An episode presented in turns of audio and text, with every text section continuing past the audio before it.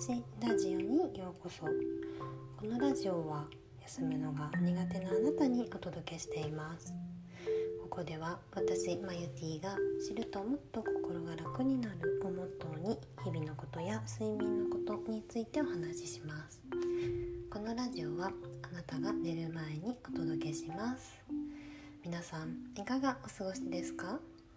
お元気ですか？はい、えー、ですね。昼間？こう日中午後とかに眠くなった時の眠気覚ましについてお話ししたいと思います。うん。ね、お昼ご飯とかお腹いっぱい食べ過ぎると眠くなりませんか？ついつい。私はよく眠くなります、うん、でねあの私もよくやっているところことなんですけれども2つあります、はい、1個目はもうね大きく大きく深呼吸をするっていうところです。うん、こうねどんどんとこう姿勢が悪くなったりとかこうして呼吸がね浅くなりがちになります猫背になったりとかして。でこうどんどん空気も呼吸も浅くなってしまって取り込まれる空気も少なくなってしまいます。なのでこう、伸びをして伸び伸び伸びとして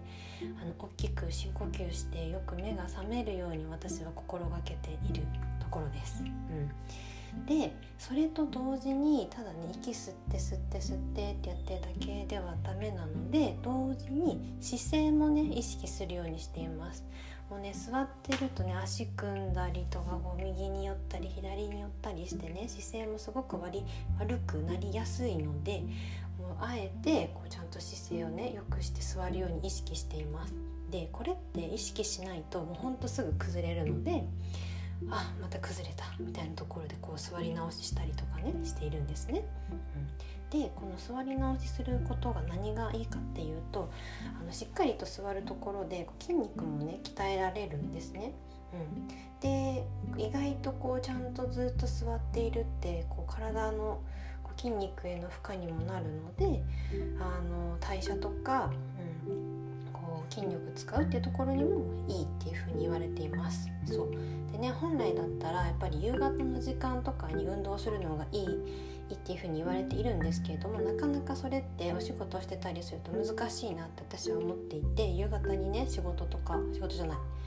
運動か運動っていうのは難しいのであのせめてねこう体勢座る体勢をしっかりしてあの筋肉を使うように意識していきたいなっていうふうに思って取り入れています。はいなのでね是非デスクワークとかでも眠くなりがちな人はあの午後になったら姿勢を正しあの深呼吸をするっていうのをやってみてもらいたいなと思います。うん、最近はねなんか日がね伸びた